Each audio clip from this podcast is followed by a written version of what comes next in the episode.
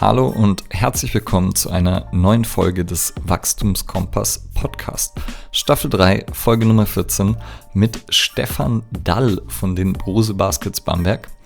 Wir haben mit ihm gesprochen über Ausbildung und Studium in der Physiotherapie, darüber, wie es ist, im Profisport zu arbeiten und was passiert, wenn die Wissenschaft auf einmal neue Erkenntnisse bringt und dem alten Wissen widerspricht, wie man damit umgeht und noch vieles, vieles mehr.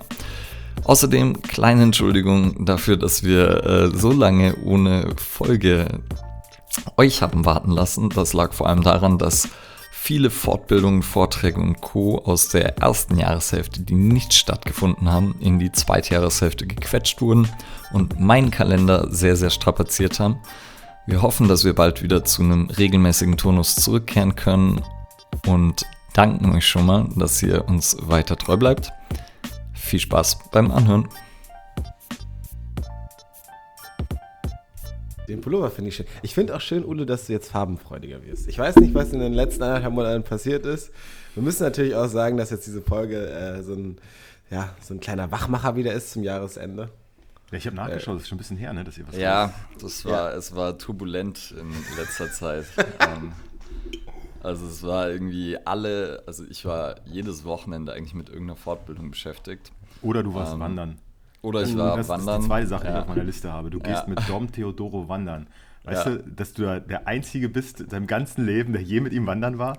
Vor allem, ähm, Fun Fact dazu: Am Tag vorher schreibt mir seine Freundin aus Brasilien, dass ich ja bitte auf ihn aufpassen soll und ähm, dass sie schon immer versucht, ihn zu sowas zu bringen, weil ja, sie selber ja äh, Mountainbikerin ist und er nie Bock drauf hat und nie. er dann halt wandern Never, ever. Ist.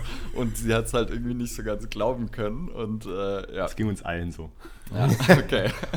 Ulle ist der also, richtige. Du glaubst nicht, was ich mache am Wochenende. Und mir sind wirklich tausend Dinge eingefallen, bevor ich darauf gekommen bin.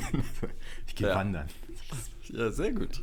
Der Nehmen wir das doch gleich ähm, als, als Intro und dann freut sich auch der Dom. Ja. Ähm, weil wir haben gerade gesprochen über Dominik Theodoru und die Stimme, die ihr dazu gehört habt, das ist Stefan Dall. Und die zwei kennen sich ganz gut. Äh, wie, da kommen wir vielleicht nachher noch dazu. Stefan ist Physiotherapeut bei den Brose Baskets Bamberg, also in der BBL, in der Bundesliga des Basketball. Ähm, früher mal Volleyballspieler und da auch im Athletiktraining gewesen, sonst auch als Physiotherapeut in verschiedenen Stationen. Da kann uns gleich selber noch ein bisschen dazu erzählen. Daher herzlich willkommen, Stefan. Moin. Schön, dass ich willkommen. da sein darf. Ja, sehr gut. Und vielleicht fangen wir gleich auch damit so ein kleines bisschen an ähm, und so deinen Werdegang mal einmal so grob ein bisschen ja, äh, uns durchhangeln. Und du hast ja auch dann Physiotherapie-Ausbildung gemacht und studiert, korrekt? Genau, ich habe erst die Ausbildung gemacht, dann habe ich, ich glaube, zwei Jahre gearbeitet und habe dann noch den, äh, ja, das Studium drangehängt. Okay, in Hildesheim? In Hildesheim, ja. Okay. Ja. Und erzähl mal so ein bisschen was zum Studium, weil ähm, wir hatten schon ein, zwei Physiotherapeuten bei uns, aber ich glaube noch ja, wobei doch, Paulina hat auch studiert, aber ähm, wir haben zumindest noch nicht wirklich über Physiotherapie-Studium viel gesprochen.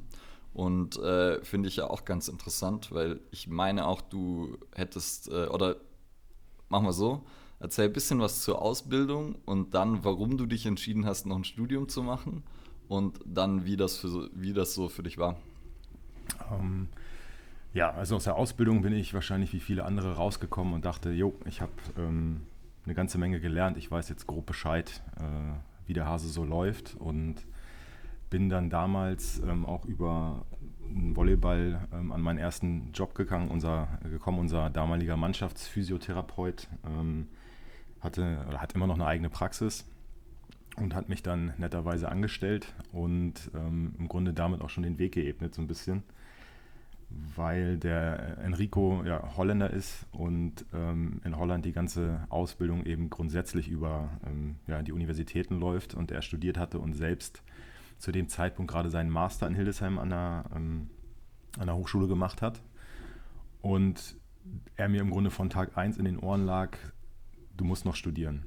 So, mach keine anderen Weiterbildungen, geh bitte erstmal studieren. Ich habe das nicht so wirklich verstanden ähm, und kann das im Grunde jetzt erst auch so ein bisschen mit na, gutem Maß Abstand beurteilen, wie, wie wichtig das so für mich und meine Entwicklung war, dass er da so, so hartnäckig gew gewesen ist. Er hat mir auch, ähm, weiß ich auch noch, relativ am Anfang gesagt, Stefan, eigentlich hast du noch gar keine Ahnung. Also das war, wie gesagt, nach der Ausbildung. Ähm, hm. Aber das ist nicht schlimm, das wird schon noch. Und äh, ja, da erinnere ich mich noch gerne dran zurück und äh, mittlerweile weiß ich auch, wie recht er hatte. genau, und dann ja, bin ich eben über ihn so ein bisschen äh, in diese Schiene gekommen, habe dann in Hildesheim das Bachelorstudium äh, Studium angefangen und äh, ja, würde sagen, dass das mich wirklich erst so in die Richtung gebracht hat, in die ich heute immer noch unterwegs bin. Ja, was unterscheidet dann äh, so Studium von der Ausbildung? Ja, der größte das gleiche Fragen, Cedric. Ja, was, warum, warum ist das überhaupt separiert? Das, losgekichert. ich habe es gerade aufgeschrieben. Also separiert ja. wird das einfach noch, weil die Ausbildungsordnung letztendlich so ist, dass du eben so eine Physio-Ausbildung machen musst, um die Berufsbezeichnung zu bekommen. Also es gibt immer noch keinen richtig eigenständigen Studiengang wo man dann primär eben studiert, sondern diese ganzen praktischen Inhalte, ähm, die man so lernen muss, werden eben in der Ausbildung vermittelt. Ähm, über das Curriculum kann man streiten. Äh, es ist relativ alt äh, und deckt viele Inhalte ab, ähm, die man vielleicht dort nicht mehr haben sollte. Ähm, ja, und dann muss man eben das Studium draufsatteln, beziehungsweise es gibt mittlerweile auch ein paar Physioschulen, die kooperieren mit, ähm, mit Hochschulen, wo man dann im Grunde immer noch nicht primär studiert, aber das zumindest zeitlich parallel abläuft. Und da muss man nur noch ein halbes Jahr oder Jahr hinten dranhängen, um dann eben ähm, den, die Bachelorarbeit zu schreiben. Und dann hat man eben im Grunde gleichzeitig beides abgeschlossen. Ne? Den Physiotherapeuten als, als Ausbildung oder als Berufsbezeichnung ähm, bekommen und kann dann eben auch den Bachelor noch machen. Okay. Ich habe, glaube ich, die Story eh im Podcast schon ein, zweimal vielleicht sogar erzählt, dass ich in der Fortbildung mal Mutter, Tochter hatte, die beide Physiotherapeuten, beide an der gleichen Physiotherapieschule, 20 Jahre plus Unterschied, exakt gleiche Inhalte. Okay. Und äh, das ist ja immer so, also es variiert von Schule zu Schule ja so, aber also man kann es nicht verallgemeinern, aber das finde ich immer so eine ganz interessante Anekdote. Ja, ich glaube mittlerweile gibt es auch schon ein paar Schulen, wo wo das, was sie so flexibel gestalten können, dann eben auch ähm, ja, mit moderneren Inhalten irgendwie belegt ist. Aber das ist bei mir jetzt auch schon zehn, zwölf Jahre her, dass ich die Ausbildung gemacht habe. Also von daher zu dem Zeitpunkt, also als ich in der Ausbildung war, habe ich diesen ganzen Bereich Evidenz, evidenzbasiertes Arbeiten, ich wusste, nie gehört. Es okay. wurde mal hier und da eine Studie erwähnt und das war dann schon immer so, wow, okay, mhm. krass. Aber wie war das bei euch dann so mit, der, mit, mit dem Praxisanteil im Studium? Weil wir hatten ja einmal den Thomas da von Training und Therapie. Und da hatte äh, er mal gesagt, dass einer seiner Professoren in einer Vorlesung mitgeteilt hatte, es ging nur darum, irgendwie die Theorie dahinter zu lernen, noch gar nicht um die Anwendung dabei. Wie das, hast du das in deinem Studium erlebt? Naja, im Grunde ist es schon im Studium dann sehr theorielastig. Da geht es ja dann auch viel um Methoden ähm, und, und das ja, Lernen von wissenschaftlicher Arbeit ähm, den praktischen Inhalt, den man so lernen muss oder den man mitbringen muss als Physio, den lernt man dann ja oder sollte man primär gelernt haben eben in der Ausbildung. Wie gesagt, über die Inhalte lässt sich jetzt streiten, aber so ist zumindest die, die letztendliche Aufteilung. Und ich glaube, dass es dann mit diesem ganzen Studium und auch was danach so kommt, mit dem evidenzbasierten, orientierten Arbeiten gar nicht mehr so sehr um, um praktische Inhalte geht, sondern eher um Prinzipien und das Lernen von Prinzipien und die man dann irgendwie wiederum anwendet. Und die Tools dafür hat man eigentlich dann hoffentlich parat. Aber ja, also im Studium selber ähm, gibt es dann jetzt keine großen Praxisinhalte mehr.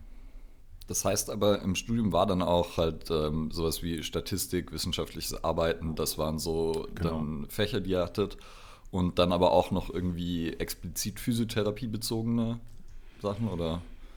Ja, also Clinical Reasoning ähm, als, als Anteil. Ähm, dann gab es so Historie der Physiotherapie, einfach um ein bisschen auch zu checken, ja, wie, wie kommt das eigentlich? Wie sind wir jetzt in diese Situation geraten, in der wir sind mit der Ausbildung, wo es doch in anderen Ländern letztendlich ein primärer Studiengang ist? Wie, wie kann das sein? Ähm, und solche Geschichten und dann ja, verschiedene Projekte, ähm, die dann noch dazu kamen. Ja, also es gab schon physiotherapeutische spezifische Inhalte, die dann aber auch eben entsprechend theorielastig waren, beziehungsweise wenn man jetzt das, ja, den Umgang mit wissenschaftlichen Informationen als Theorie bezeichnet, ja, dann war es sehr theorielastig. Mhm. Ja. Ja, ist ja dann auch im Endeffekt halt, wie du gesagt hast, das Tool, um sich dann äh, Dinge für die Praxis auch zu erarbeiten, wenn man sich dann irgendwelche Leitlinien anschauen kann oder wie auch immer. Genau. Und äh, dadurch ja dann der Türöffner zur Praxis vielleicht. Okay. Und das war ja auch, hast du dann ja schon so ein bisschen jetzt äh, angedeutet, war für dich auch ähm, dann der Start, dich viel mit Studien und mit evidenzbasiertem Arbeiten auseinanderzusetzen, oder? Ja, es ist so ein bisschen zeitverzögert dann so richtig in meine Praxis oder in meinen Berufsalltag, Arbeitsalltag irgendwie so, äh, hat sich das eingeschlichen. Also es hat dann irgendwie sich ein bisschen setzen müssen nach, nach dem Bachelor. Ähm, aber ich sag mal so in den ein, zwei Jahren danach wurde es dann halt immer mehr. Und was war dann die erste Stelle danach oder was hast du danach dann gemacht? Danach habe ich in Hildesheim gearbeitet an einem Klinikum, in einer kleinen Praxis, die dazugehörte. Ähm, und äh, ja, das waren, glaube ich, die dreieinhalb Jahre, die ich da war, bevor ich nach, nach Göttingen gegangen bin. Und da wurde das dann eben immer mehr und mehr und ähm, hat dann eben auch immer mehr meine Praxis oder meine Arbeit der, im, im, Praxisalltag verändert, meine Herangehensweise verändert. Ähm, und das tut es im Grunde bis heute. Genau. Hattest du. Sorry, ja, sorry. Mittlerweile gibt es ja dann auch echt großartige Angebote, wie man eben das Ganze so ein bisschen effizienter gestalten kann. Über Physiomed Science, über Physio Network und wie es alles heißt, ähm, dass man da ganz gut auf dem Laufenden bleiben kann und nicht mehr ganz so viel Zeit investieren muss, wenn man auch so viel zu tun hat. Das ist im Endeffekt so eine Vorfilterung, wo du dir halt äh, so ein bisschen auf andere Leute vertraust, dass die schon mal die Studien ein bisschen rausfiltern und. Genau nutze ich auf jeden Fall. Und äh, wenn es dann ganz interessant wird, dann kann man auch immer noch mal auf jeden Fall in die Primärstudien gehen und, und selbst lesen. Aber ja, für die, für die, für die Zeitersparnis ist es dann echt angenehm, auch mal ja. auf Vorgefiltertes zurückgreifen zu können. Die Effizienz siegt da. Genau. Ist, ähm, hattest du für dich, als du jetzt dann also das Studium angefangen hast oder vielleicht auch noch einen Schritt vorher, so einen Masterplan so im Kopf? Also nicht so einen Masterplan, dass du sagst, es muss alles genau so ausgehen, aber was war so deine Vorstellung, wo du mit der Physiotherapie hin willst? Hm. Also ich glaube, wie jeder, oder nicht wie jeder, aber so im, im Sportbereich arbeiten. Also ich komme aus dem, aus dem Sport, Leistungssport ähm, und bin dann darüber wie so viele über eigene Verletzungen, ne, erster Kontakt zur Physiotherapie und ähm, dann in dem Bereich gelandet. Aber so einen richtigen Masterplan, wie das jetzt alles vonstatten geht, das hat sich irgendwie bei mir eher so Schritt für Schritt entwickelt. Ähm, und ist manchmal dann auch ganz überraschend, wo es einen so hin verschlägt, was man vielleicht nicht so direkt auf der Agenda hatte. Ähm, nee, das weit geplant war es, war es eigentlich nicht. So, mhm. Ganz am Horizont war immer so, irgendwann will ich mal eine eigene Praxis haben. So, aber das ist mhm. so ziemlich, also das war so in der Anfangszeit und vielleicht auch ein Stück weit naiv, aber ähm, ganz Gibt es den Horizont noch? Gibt es den Horizont noch? Den gibt es noch. Ich weiß noch nicht, wann, äh, wann ich da ankomme okay. und ob. Oder ob es andere interessante okay. Sachen gibt. Also das, da hat mich die Physiotherapie an sich auf jeden Fall überrascht, wie viele verschiedene Wege es gibt und was ich alles so interessant finde. Also da bin ich relativ ähm, entspannt. Also, dass ich jetzt nicht denke, ich muss jetzt ewig weiter hier, wie jetzt gerade im, im, Leistungssport arbeiten, sondern ich kann mir auch andere Themengebiete sehr gut vorstellen, die mich genauso interessieren und faszinieren würden. Okay. Und das heißt, dann warst du in Hildesheim ein bisschen und dann von da nach Göttingen. Dann genau. Göttingen war dann gleich bei Athletikum oder? Genau, in Göttingen bin ich direkt beim Athletikum gelandet. Genau. Zeig mal so ein bisschen was darüber. Was war das? Was hast du da gemacht? Ähm, das Athletikum ist eine, eine Physiotherapiepraxis mit, ähm, ja, mit angegliedertem Kraftraum, Fitnessstudio ähm, und ist integriert in das Trainingszentrum der BG Göttingen, also der Basketballmannschaft aus Göttingen. Und ähm, ja, da bin ich dann zum Beispiel Dom das erste Mal über den Weg gelaufen, der zu der Zeit äh, als Athletiktrainer bei der BG tätig war.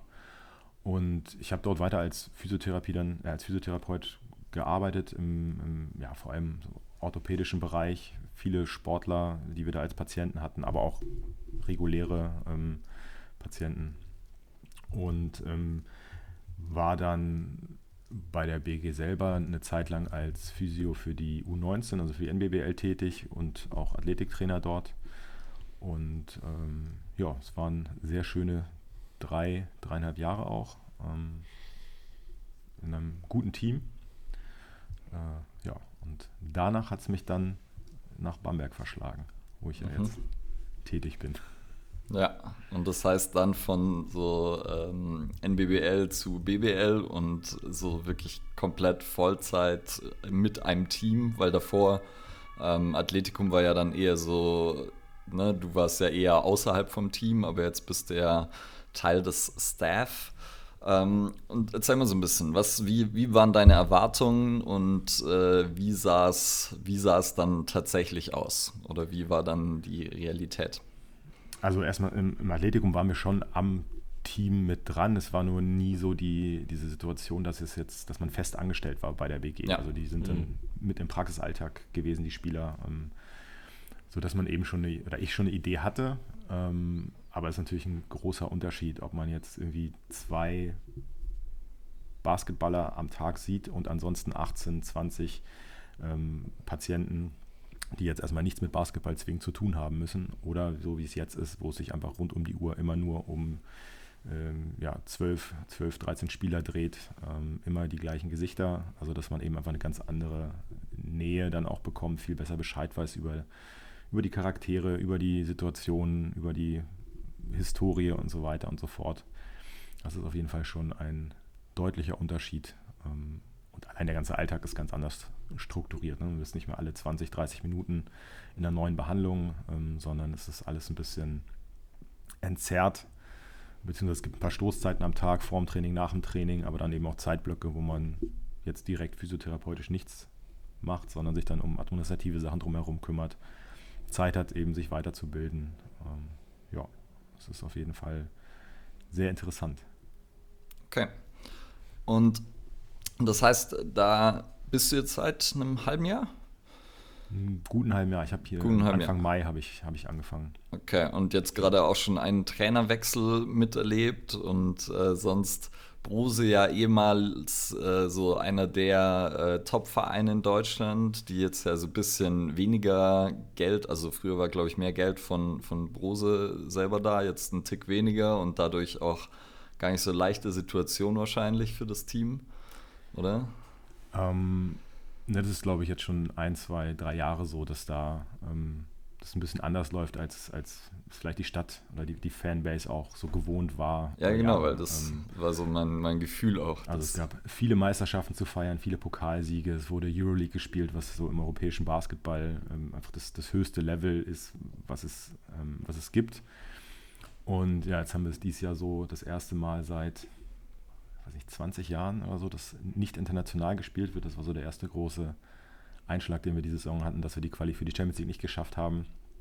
Ähm, also sagen wir so, es auf jeden Fall nie langweilig. Also es ist immer, immer was los. Jetzt mit dem Trainerwechsel ist natürlich auch, ähm, auch sehr interessant, wie sich so Methoden unterscheiden, Herangehensweisen unterscheiden, ähm, wie wir uns auch manchmal umgucken oder angucken und sagen, wow, okay, das kennen wir so jetzt gar nicht, ähm, aber ja, machen wir einfach ähm, dann jetzt anders. Also das ist Mhm. auf jeden Fall spannend.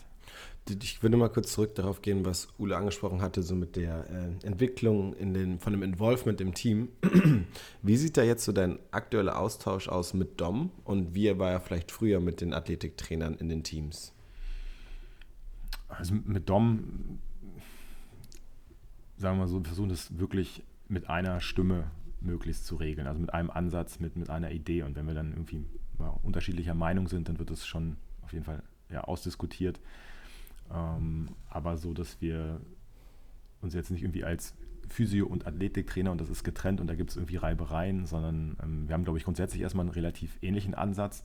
Jetzt habe ich halt auch ein bisschen wir, Vergangenheit im Bereich Athletiktraining, so dass ähm, mir und generell auch als Physiotherapeut so ein aktiver Ansatz sehr, sehr wichtig ist. Äh, und ähm, von daher ist es, glaube ich, sehr, ja, passt das schon, also vom, vom Austausch her. Und ähm, zu früher, ich meine, vorher war ich ja jetzt nicht primär in Göttingen zuständig für, die, für, für das Team, aber da haben wir dann halt auch schon mal irgendwie über Probleme diskutiert ähm, und Ideen ausgetauscht, sodass sich dann quasi auch unser Weg so ein bisschen da gemeinsam entwickelt hat oder unsere Herangehensweise gemeinsam entwickelt hat in den letzten Jahren, sodass das jetzt gar nicht mehr so, so kompliziert ist für uns. Sondern, Mhm.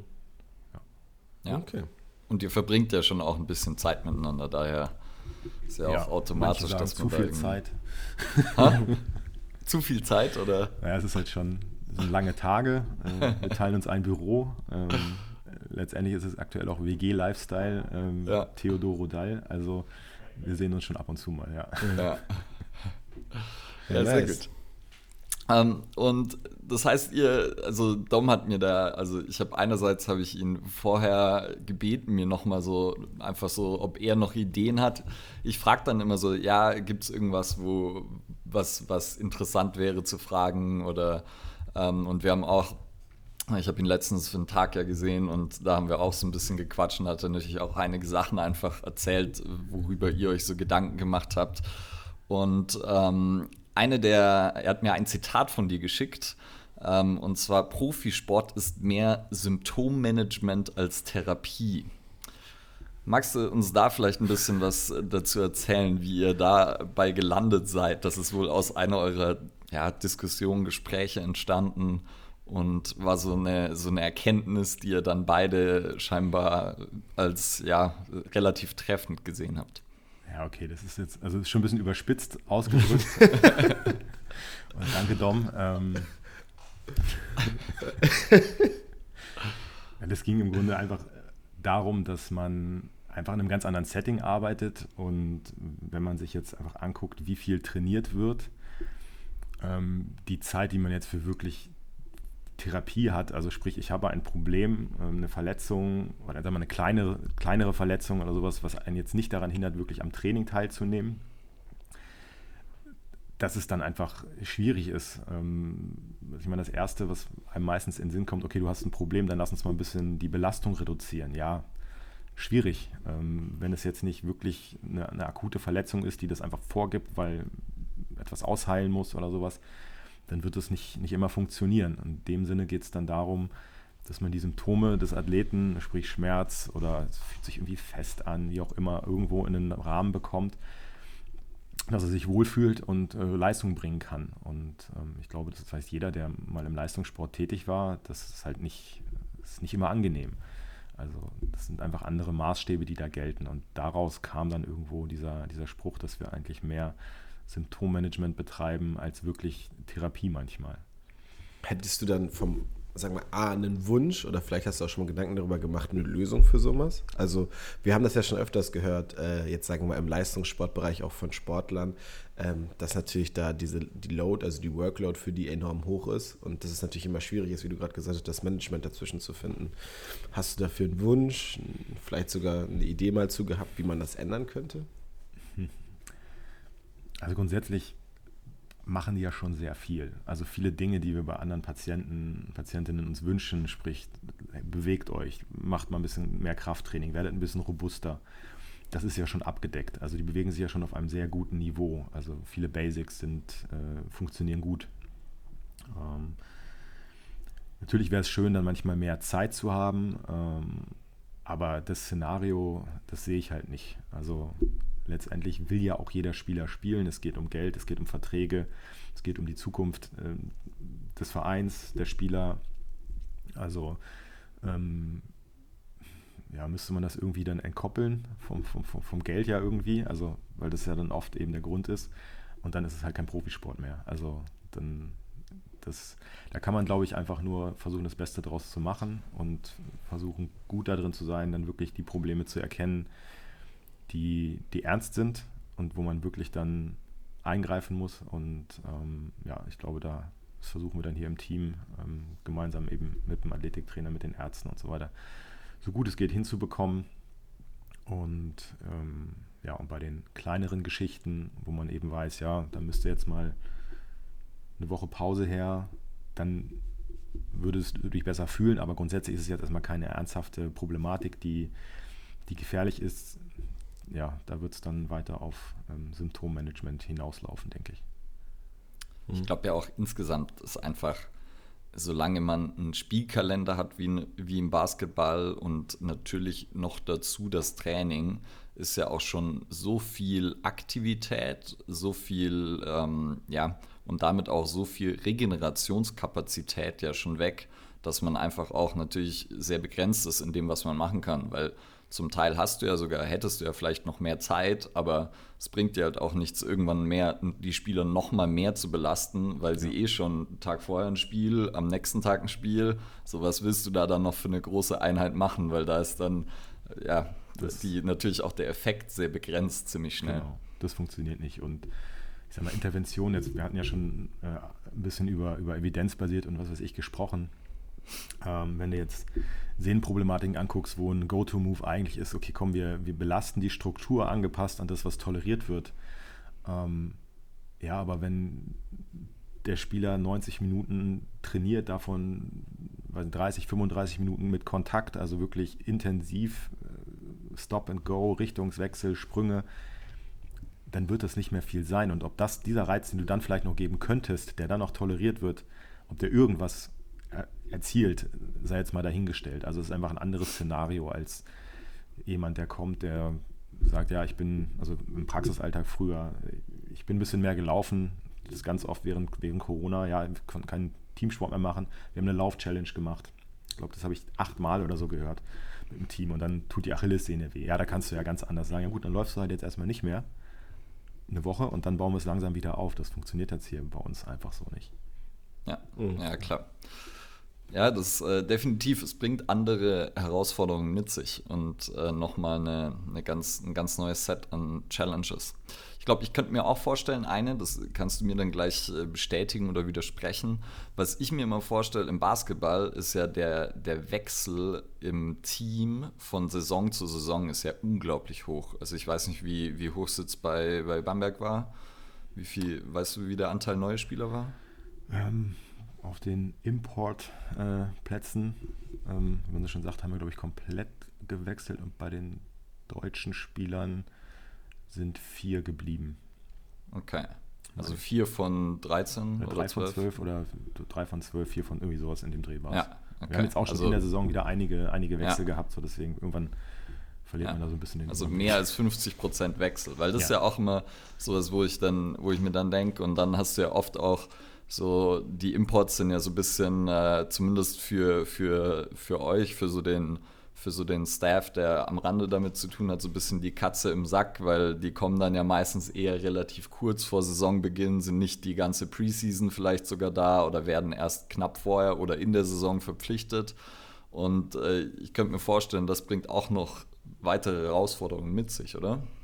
Auf jeden Fall. Also vielleicht nochmal auf, auf Cedrics Frage, was ich mir wünschen würde. Äh, ich glaube, was wir uns alle wünschen, ist, dass die Spieler, wenn sie dann zu uns kommen und wir wissen so, jetzt ist, jetzt geht's los, Preseason, dass sie vernünftig gearbeitet haben in der Offseason. Also, dass da ein gewisses Niveau da ist, ähm, dass sie bereit sind für die Belastungen, die dann kommen. Also, vielleicht auf unsere Saison mal bezogen.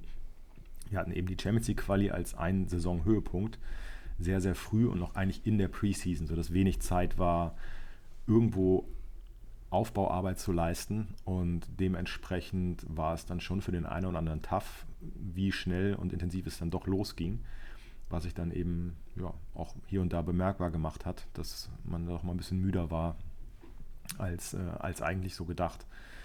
Ähm, also das ist auf jeden Fall so ein bisschen die, die Katze im Sack, weil wir einfach ja, dann schauen müssen, was bringen die Leute denn so mit? Wie, wie haben sie im Sommer gearbeitet? Ähm, auf welchem Niveau sind sie unterwegs? Äh, das, das dann das rauszufiltern und das zu screenen, ist dann eine interessante Aufgabe und da dann eben auch, ja, dann zu, manchmal hofft man dann einfach auch nur noch, weil man weiß, okay, die Person hat nicht gut gearbeitet, es wird jetzt aber intensiv losgehen, also da wird nicht so viel Rücksicht äh, genommen, beziehungsweise kann nicht genommen werden.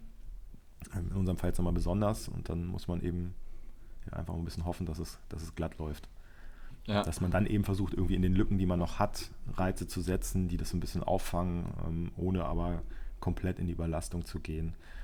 Das ist äh, interessant, spannend, aber auch ein bisschen anstrengend. Ja, kann man vorstellen. ja. Du hast ja vorher sonst auch gesagt, so bei kleineren Verletzungen ist es ja dann immer eben so dieses Symptommanagement so ein bisschen.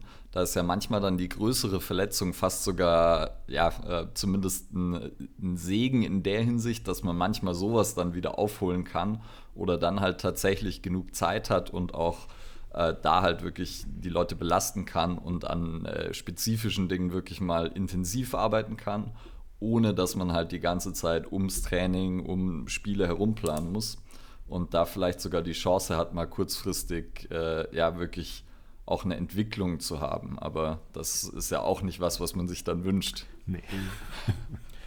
Aber dann ähm, kann man es dann nutzen. Also ähm, das ist auf jeden Fall Fakt, dass das manchmal hilfreich ist, jemanden wirklich in, in, in Shape zu bekommen, das vorher vielleicht nicht war, oder an Defiziten zu arbeiten oder Sachen ausheilen zu lassen, Probleme in Ruhe anzugehen.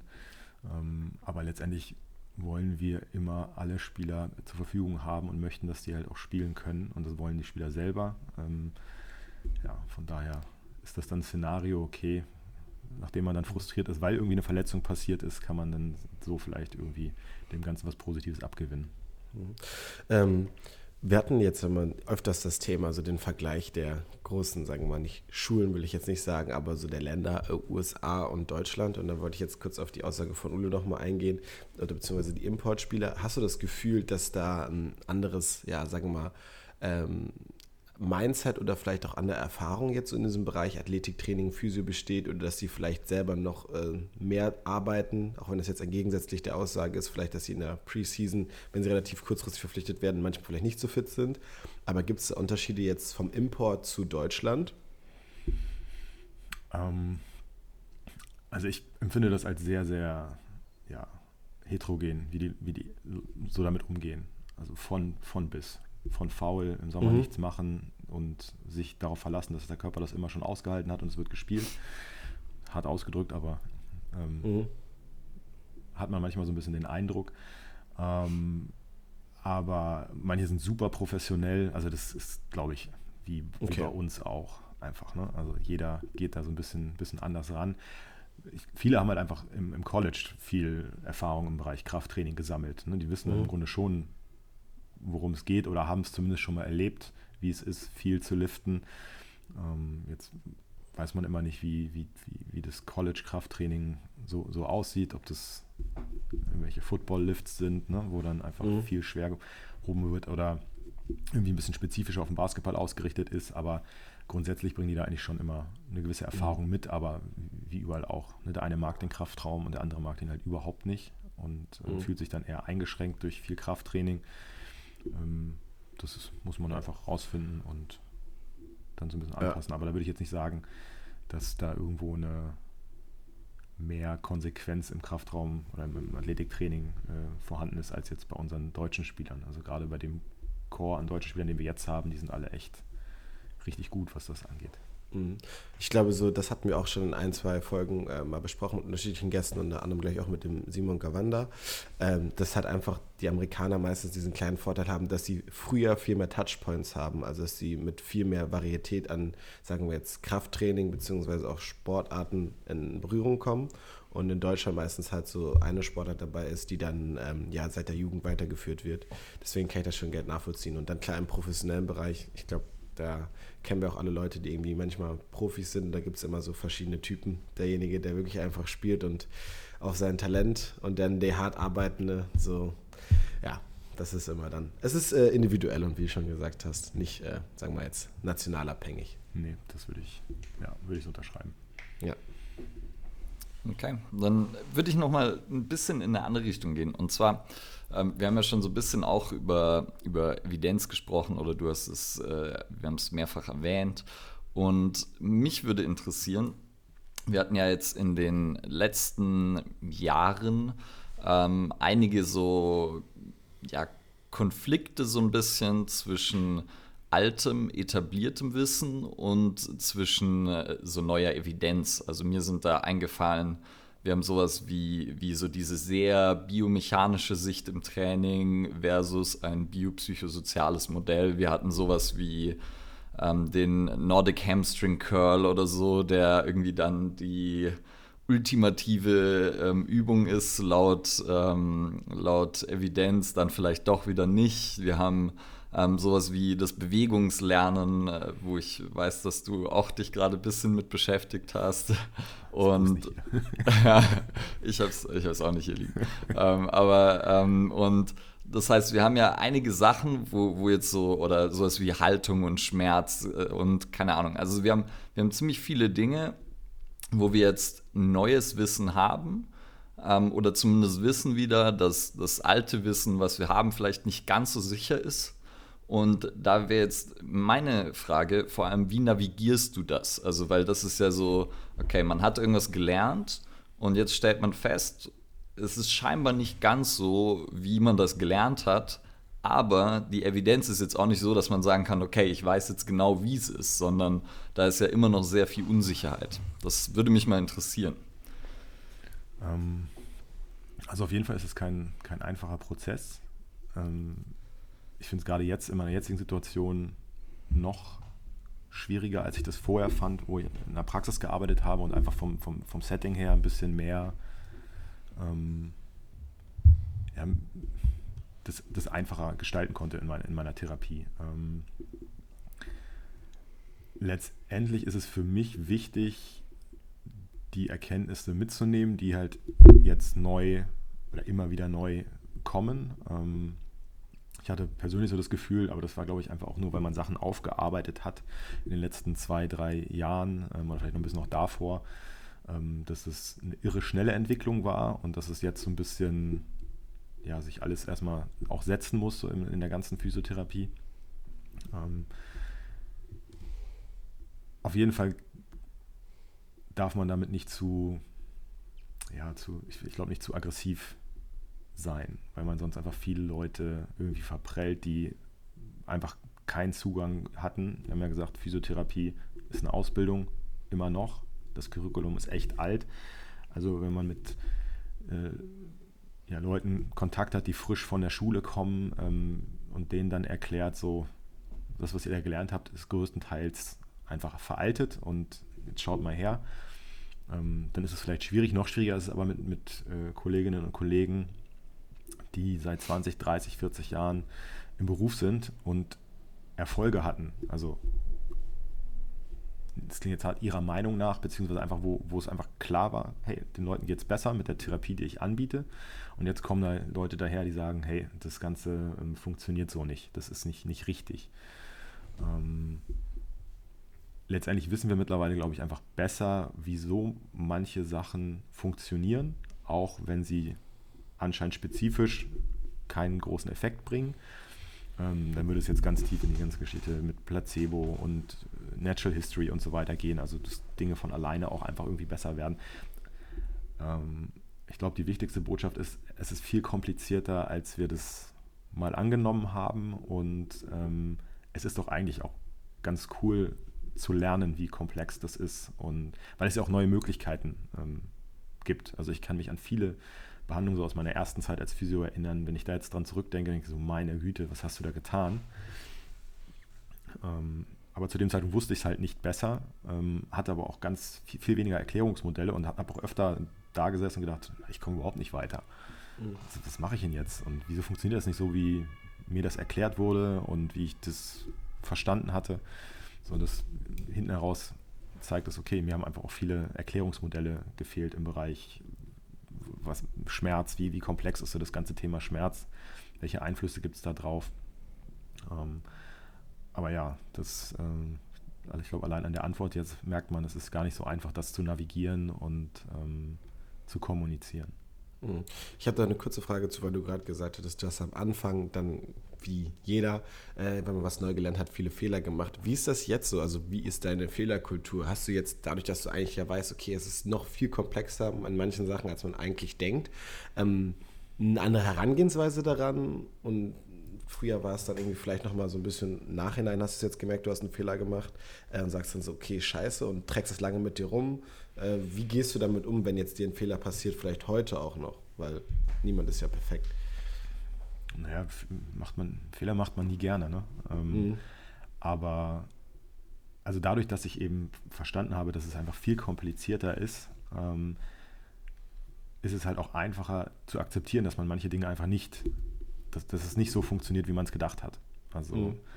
ähm, natürlich versuche ich irgendwie gravierende Fehler auf jeden Fall zu vermeiden. Also Und, aber wenn es dann ums Management geht und man dann auf eine, eine, Verletzung geht und man denkt, okay, vielleicht hätte ich dann doch irgendwie ein bisschen, bisschen intensiver arbeiten sollen oder ähm, ja, vielleicht sind meine Erklärungen doch nicht so angekommen und jetzt hat er dicht gemacht, ich habe irgendwelche Erwartungen verletzt. Ähm, das finde ich ist immer ein großes Thema, auch gerade so im Leistungssport, weil viele haben ja, also gerade, ich glaube, es gibt kaum einen, einen Bereich, wo man so viel und intensiv mit Physios, Ärzten, im ganzen medizinischen Bereich in Kontakt kommt wie im, im, Leistungssport über Jahre. Und dementsprechend hat man dann auch schon diverse Meinungen und Ideen und Herangehensweise erlebt. Und wenn dann jemandem etwas gut getan hat und ich würde jetzt aber kommen und sagen, das ist Quatsch, mache ich nicht, ähm, dann kann es auch ganz schnell vorbei sein mit der mit, mit, mit, mit jeglichem Erfolg, den ich dann erhaben kann, weil einfach komplett die Vertrauensbasis mhm. fehlt.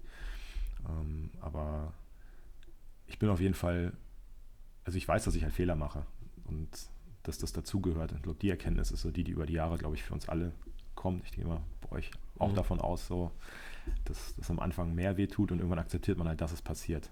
Mhm. Ist dann immer noch nicht mhm. schön, aber es gehört halt dazu.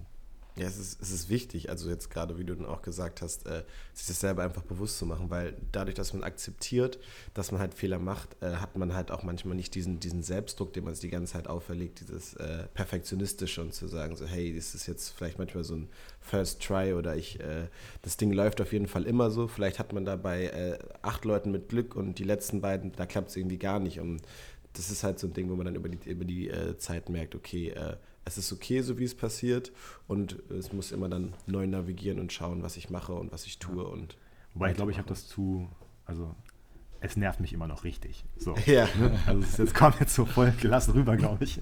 Ja. Ich bin äh, dann, also wenn ich dann merke, so, okay, das ist nicht gut gelaufen, so, dann, dann grübel ich halt vielleicht auch noch mehr, als mir gut tut. Und also das ich, ich meine auch nicht, also für mich ist dieser Punkt, also diese, die Fehlerkultur, da bin ich voll bei dir. Wenn man was hat, was dann irgendwie triggert, klar, dann regt man sich drüber auf, dann ist man auch vielleicht manchmal ein bisschen moody oder recherchiert sich dann noch mehr Sachen rein. Aber so diesen, was davor passiert, also diesen grundsätzlichen Anspruch an sich selber, wenn man an manche Sachen rangeht. Also du hast jetzt zum Beispiel eine neue Aufgabe und du weißt, okay, die Möglichkeit kann bestehen, dass ich einen Fehler mache. Das finde ich, ähm, bringt einen nochmal weiter. Natürlich, wenn man einen macht, zeugt es von Ehrgeiz und auch von Professionalität, wenn man sagt, okay, das ärgert mich jetzt, ich würde es gerne jetzt mal besser machen. Ansonsten hat man ja dann nicht irgendwie die Lehrerfahrung rausgezogen, aber davor halt zu sagen, okay, ich kann vielleicht ein bisschen ruhiger rangehen, weil die Option besteht. Ja. Ne? Da komme ich wieder mit dem Pokerbeispiel von Ule. Ne? Äh, die 60% Chance heißt nicht, dass es 60% immer richtig läuft, sondern dass es auch 40% nicht so laufen kann, wie man denkt. Ne? Also ich konnte zum Beispiel von mir sagen, als ich hier nach Bamberg gekommen bin und im Grunde jetzt alleine dafür verantwortlich bin, dass es in der Physiotherapie möglichst gut läuft, ähm, da war mir genau von vornherein klar, es wird Situationen geben, du hast das noch nicht gemacht, allein verantwortlich äh, ein BBL-Team betreut, es wird Situationen geben, da läuft es nicht so, wie du es dir vorstellst, da wirst du Sachen nicht auf dem Schirm haben ähm, und ja, da musst du halt damit leben, aber ey, ne, sei, sei, sei fair zu dir selbst, so, du machst es halt das erste Mal, Perfektion wird nicht funktionieren. Mhm. So, und, aber letztendlich ist ja auch, ist ja auch das, woraus wir lernen und was dann ja wiederum cool ist. Ja, ist ja gerade auch, du hast ja eigentlich eben einen Punkt angesprochen, den ich auch unglaublich wichtig finde und das ist ja dann die Erwartungshaltung. Wenn du da hinkommst, du hast natürlich eine Erwartungshaltung, du hast eigene Ansprüche an deine Arbeit und wenn du dann natürlich feststellen musst, okay, Erwartungshaltung des Head Coaches ist zum Beispiel, dass du oder der Spieler, dass du sie massierst und passiv behandelst und äh, das ist dann das, was sie von dir erwarten und wie du gerade gesagt hast, wenn sie damit positive Erfahrungen hatten und du sagst dann, nee, machen wir nicht und sie müssen, sollen dann vielleicht sogar irgendwas machen, was sie im ersten Moment als unangenehm empfinden, weil sie sich anstrengen, weil vielleicht da irgendwie ein Dehnschmerz wäre, weil vielleicht was auch immer. Aber sobald man natürlich diese Erwartung verletzt, hat man es schwierig. Und das ist ja auch was, was ich so, was ich im Training oft sehe und wo, wenn jetzt ähm, zu einem Personal Trainer ein Kunde oder eine Kundin kommt und dann natürlich mit irgendeiner Erwartungshaltung kommt, dann kann man das beste Training machen der Welt, der netteste Typ sein der Welt, solange man diese Erwartungshaltung nicht erfüllt ähm, wird man wahrscheinlich nicht auf Dauer mit der Person zusammenarbeiten. Und äh, da ist es dann natürlich im Teamsetting nochmal anders, aber du verlierst natürlich dann auch Buy-in wahrscheinlich. Ja, und das ist, glaube ich, auch eine der größten Lehren aus diesem ganzen Weg, Ausbildung dann studiert und dann angefangen, sich mit Evidenz zu beschäftigen und vielleicht auch mal hier und da ein bisschen angeeckt mit der ganzen Thematik. Ähm, also ich würde immer sagen, es gibt gewisse Dinge, die sind nicht wirklich verhandelbar, die finde ich einfach nicht gut und da habe ich genügend Argumente, warum das auch negativ ist. Also da würde ich dann auch sagen, nee, möchte ich jetzt nicht machen, aber halt nie ohne Begründung. Ähm, und mit der Zeit wird man ja auch besser darin, seine Argumente zu verpacken. Aber ähm, dass man da ein bisschen entspannter ist. Also nur wenn man eine Behandlung Sachen macht, die jetzt vielleicht nicht komplett der Evidenz entsprechen, ähm, ja, dann ist das aber auch in Ordnung. Also davon verlierst du jetzt auch nicht wahnsinnig viel, solange halt die Erklärungen stimmen. Also das finde ich zum Beispiel dann auch wichtig. Also man muss dann schon wissen, dass man eine evidenzbasierte Erklärung dazu bringt, was man macht. Wir haben ja in, in der Physiotherapie diesen Konflikt, wie viel manuell arbeiten wir noch, ähm, wie viel hands-on, hands-off. Ich glaube, dass es kein großes Problem ist, hands-on zu arbeiten, wenn man vernünftig erklären kann, was denn jetzt aller Voraussicht nach oder Wahrscheinlichkeit nach wirklich passiert. Und ähm, dass man da eben keine wilden Geschichten erzählt, ähm, die dann irgendwie vielleicht kontraproduktiv sind. Und dann ist es auch einfacher, eben diesen äh, Prozess zu, zu managen, dass Erwartungen am Anfang da sind und vielleicht kann man sie mit der Zeit ja in eine andere Richtung bringen. Aber es funktioniert halt meistens nicht mit, äh, mit Gewalt und auf, auf alle Schnelle. Also da muss man dann wirklich auch ja, diplomatisch sein und ähm, ja, dann auch akzeptieren, dass man halt mal irgendwie was macht, was man vielleicht nicht so mag, was man in einem anderen Therapiesetting auch nicht machen würde, aber jetzt ist es halt gerade angesagt und ähm, hat dann vielleicht den, den Effekt, dass man eine gute Beziehung aufbaut, was für mich eh die Grundlage jeglicher therapeutischer Erfolge ist, dass man gut mit den Personen kann, mit denen man arbeitet. Mhm. Ja, und da ist es ja auch wieder so, wenn man dann im Endeffekt das biopsychosoziale Modell irgendwie anerkennt, annimmt, dann muss man ja auch genau das machen. Dann muss man ja sagen, okay, ähm, ich weiß eben jetzt auch, dass ich mache jetzt vielleicht was, von dem ich nicht überzeugt bin, aber ich weiß genau, dass die Person erwartet das, die hatte positive Erfahrungen damit. Das heißt, ich werde damit auch erstmal irgendwie einen positiven Effekt erzeugen. Und wenn es nur ein Placebo ist und wenn es nur dem dient, dass man äh, eine, eine, Connection aufbaut oder eine Beziehung aufbaut, um dann eben stückchenweise davon wegzugehen. Weil wie du gerade gesagt hast, oder vorher auch schon so dieses dann mit dem äh, Brett vom Kopf und ja, das, was du machst, ist scheiße. Weiß ich nicht, ob das der beste Weg ist. Da bin ich auch so bei bei einigen, was irgendwie auf Instagram, sozialen Medien und so passiert, wo sich dann halt oft eher über ähm, andere lustig gemacht wird. Also so dieses, ah, schau mal, wie doof du bist, dass du immer noch manuell behandelst, so ungefähr. Dieser Tenor, den finde ich halt auch schwer, weil ich weiß nicht, ob da jemand dazu gebracht wird, sich zu ändern oder eben nur mehr Widerstand aufbaut und eigentlich nur noch mehr seine Position verteidigt. Und ja. Ja gut, das ist ja Thema. Das müssen wir nicht nur in der Physiotherapie, das kann man ja gesamtgesellschaftlich, aber das, das Fass machen wir jetzt nicht auf. das ist, Wie lese ja, miteinander reden ist schon, schon gut, aber irgendwann funktioniert es auch nicht. Ja. Das heißt ja auch, ähm, also es waren eh so ein paar Sachen, die ähm, und ich wollte noch auf eins ist mir noch, habe ich mir notiert, die, die Natural History wollte ich nur noch mal kurz äh, auch so ein bisschen aufgreifen und äh, einfach nur erklären bzw. von dir bestätigen lassen. Das ist ja quasi, ne, du hast eine Verletzung, gehst zum Physio, sechs Wochen, einmal die Woche 20 Minuten Behandlung. Dann würde man erwarten, dass halt alleine dadurch, dass sechs Wochen vergehen, das Ding schon besser wird. Und ob da jetzt die 20 Minuten Behandlung was damit zu tun haben oder nicht, das kann man nicht wirklich sagen. Genau. Korrekt? Das ist halt okay. einer dieser unspezifischen Therapieeffekte, die wir so haben, die ja. dann dazu führen, dass ein Problem besser wird und wir nicht genau sagen können, es war jetzt unsere Behandlung sei es die Kniebeugen, die wir gemacht haben, oder sei es die manuelle Therapie, die wir gemacht haben. Also das gilt ja. für alle Bereiche. Dieser Effekt ist halt da. Ja. ja, das ist ja immer ein Regression to the mean. Wenn irgendwie ja. der Schmerz maximal war, dann wird er irgendwann halt weniger sein. Und, genau. Ähm, es gibt gute, es gibt schlechte Tage und also es ist komplizierter halt als wir. Ja, und irgendwann fängt man ja, egal mit welchem Schmerz, fängt man an, äh, rauszufinden, was einem gut tut und was nicht und lässt natürlich das weg, was einem nicht gut tut. Ja. Meistens. Meistens. Außer ja, Profisport. Ja, ich wollte gerade sagen, da müssen wir, wenn wir jetzt nochmal das differenzieren, ich glaube, dass man da schon sagen kann, also da vielleicht ein bisschen für die Physiotherapie, wenn wir jetzt im, im Alltag sind, dass ich glaube, weil wir oft bewegungsarme Alltage haben, dass da halt so dieser kleine leuchtende Punkt in der Woche ist, wo dann mal so Bewegung und dann auch wieder Vertrauen in Bewegung aufgebaut wird, wenn man jetzt gerade eine aktive Physiotherapie hat, sodass das dann dienlich ist und vielleicht manchmal beim Profisportler so ein bisschen das Gegenteil, dass dann nochmal jemand sagt, so ey, jetzt äh, baller nicht nochmal los, du bist erst in Woche zwei, mach mal ein bisschen ruhiger, lass uns erstmal noch abwarten. So, dass das da so ein bisschen sagen wir, der Leuchtturm in der Brandung ist, der so eine Richtung vorgeben kann, aber ja, wo das dann nachher hinführt, ist immer schwierig. Ist ja auch immer so, dann willst du halt auch einfach abschalten. Ne? Du hast ein stressiges Training hinter dir und ähm, dann geht es einfach darum, ein bisschen runterzukommen und ja. wenn dir dann jemand auf den Keks geht und die Welt erklärt und ähm, dann noch was Aktives machen möchte und so weiter und so fort, da geht es dann eben wirklich zu unterscheiden, hey, machen wir jetzt gerade Symptommanagement? Also wollen wir einfach irgendwie einen Effekt erzielen, der angenehm ist? Ähm, oder machen wir jetzt wirklich Therapie? Also müssen wir an etwas explizit arbeiten? Gut, dann gibt es keine Ausreden. Dann muss das sein. Aber es gibt eben auch oft genug die Situation, die genau andersherum ist. Und dann ist das auch vollkommen okay.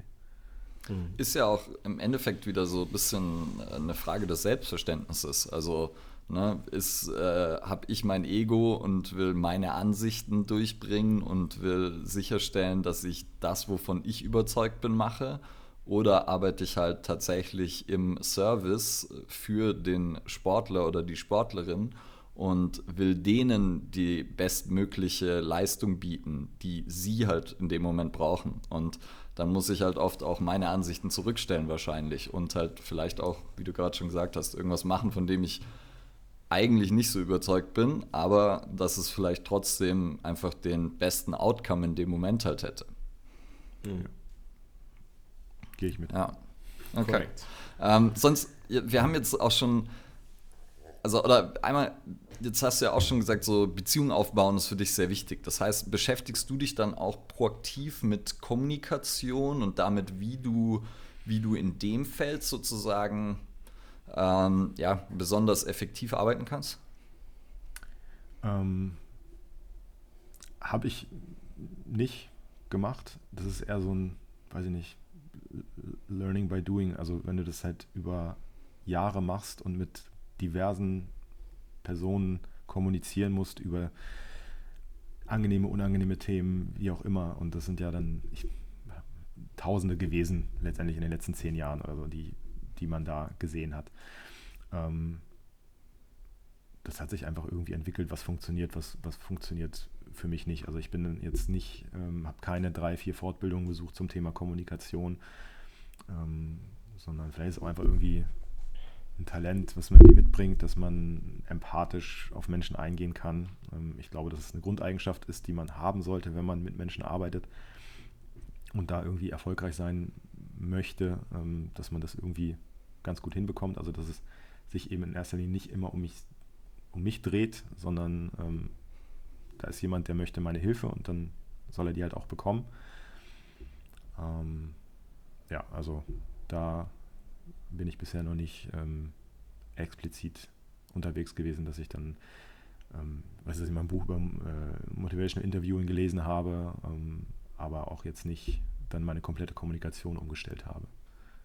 Ich glaube, das ist ja auch wie, wie immer, ne? nichts, was man dann auf einmal macht. Und andersrum glaube ich auch, solange man sich halt dessen bewusst ist und darüber nachdenkt, was für eine Rolle es spielt und dann eben auch darüber nachdenkt, wenn man eine schwierige Situation hat, dann danach nochmal überlegt, okay, äh, habe ich da jetzt, äh, habe ich da jetzt das erreicht, was ich wollte, oder habe ich vielleicht irgendwas gemacht, was ähm, eigentlich gegensätzlich zu meinen Interessen war und ich bin eher, habe emotional reagiert oder was auch immer und einfach nur, ich glaube, da kann man viel auch lernen durch Beobachten.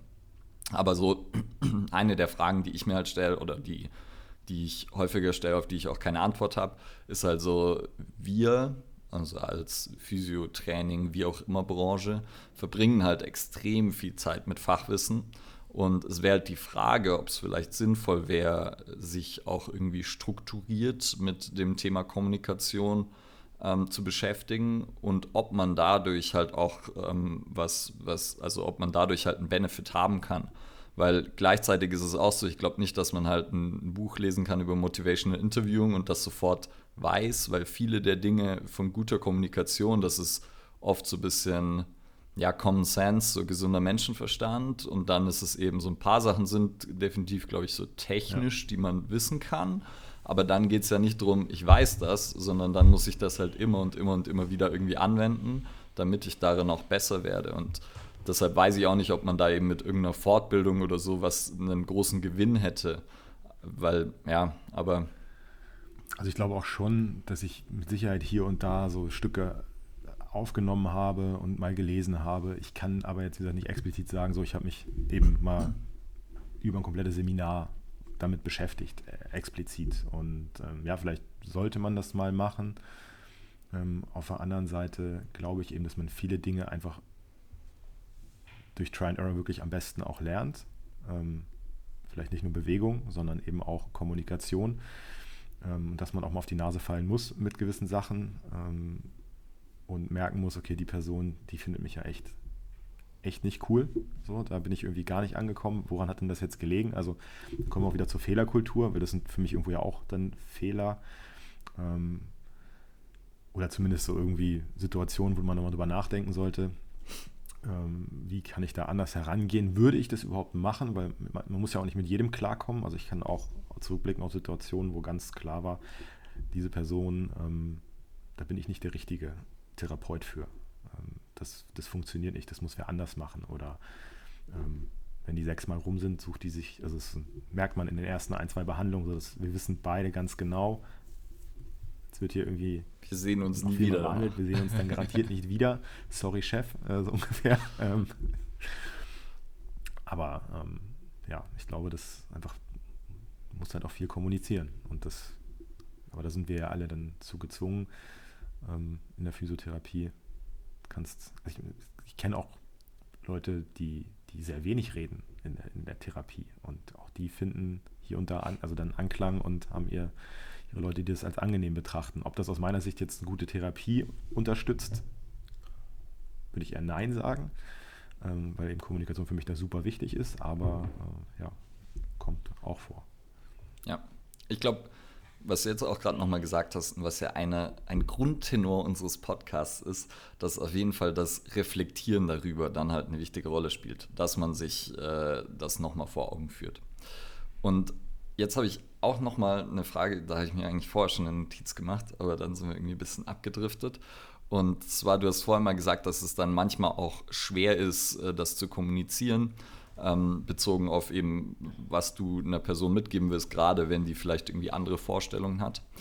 Und da wäre jetzt auch noch eine Frage. Ich habe häufig das Gefühl, dass gerade die Leute, die ich gut finde, so, ähm, und da würde ich dich dazu zählen, die würden oft dann eine gewisse Unsicherheit äh, mit ausdrücken. Das heißt, die würden dann halt sagen, ja, kann man so nicht sagen, weiß ich nicht, ist, äh, ist schwierig und die würden halt eben Raum für Unsicherheit und Ungewissheit ähm, lassen und dann halt oft der klassische Influencer würde halt so ganz klar sagen, ja, so ist es, das ist der Fall und ich habe die Antwort für dich.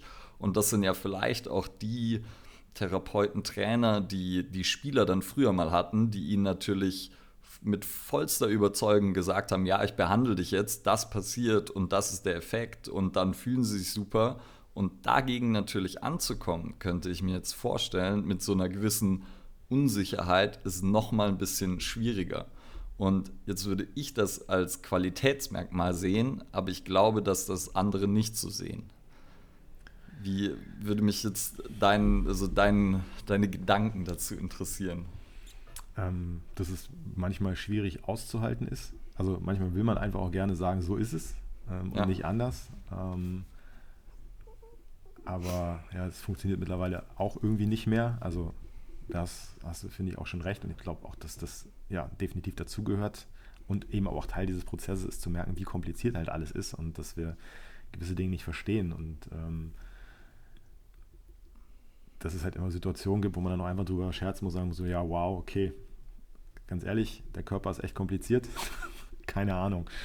Ähm, es darf aber dann auch nicht so rüberkommen, dass man halt keine Ahnung hat. Also das, das, ich glaube, diese Unsicherheit muss ich dann halt irgendwie in so einem Kontext abspielen, der schon klar macht, dass man die grundlegenden Sachen schon versteht und erkennt und ähm, aber dass man halt nicht jeden, jede kleine Veränderung auf irgendetwas genau schieben kann, sondern dass da eben auf jeden Fall viel Unsicherheit dabei ist und dass jemand, der mir sagt, so, ich habe dieses Problem jetzt genau gelöst, des und deswegen, mit der und der Technik, das ist für mich halt nicht, nicht, nicht haltbar. Das könnte ich so nicht, nicht sagen, letztendlich. Ja. Also ähm, fand ich auch, äh, ich habe gerade äh, vor kurzem war die, die NSCA, die erste deutsche NSCA-Konferenz und ähm, Daniel Kallett hatte auch einen Vortrag zu Richtungswechsel. Bester und da war und ja, war ein ganz interessanter Part, weil er hat so aufgezeigt, was die Wissenschaft alles jetzt an einzelnen Teilen rausgefiltert hat, was für so Agilität und Richtungswechsel ähm, was einen Effekt darauf hat. Und das sind einfach in den letzten 20 Jahren, äh, hat sich das verdreifacht ungefähr an Dingen, die da mit reinspielen.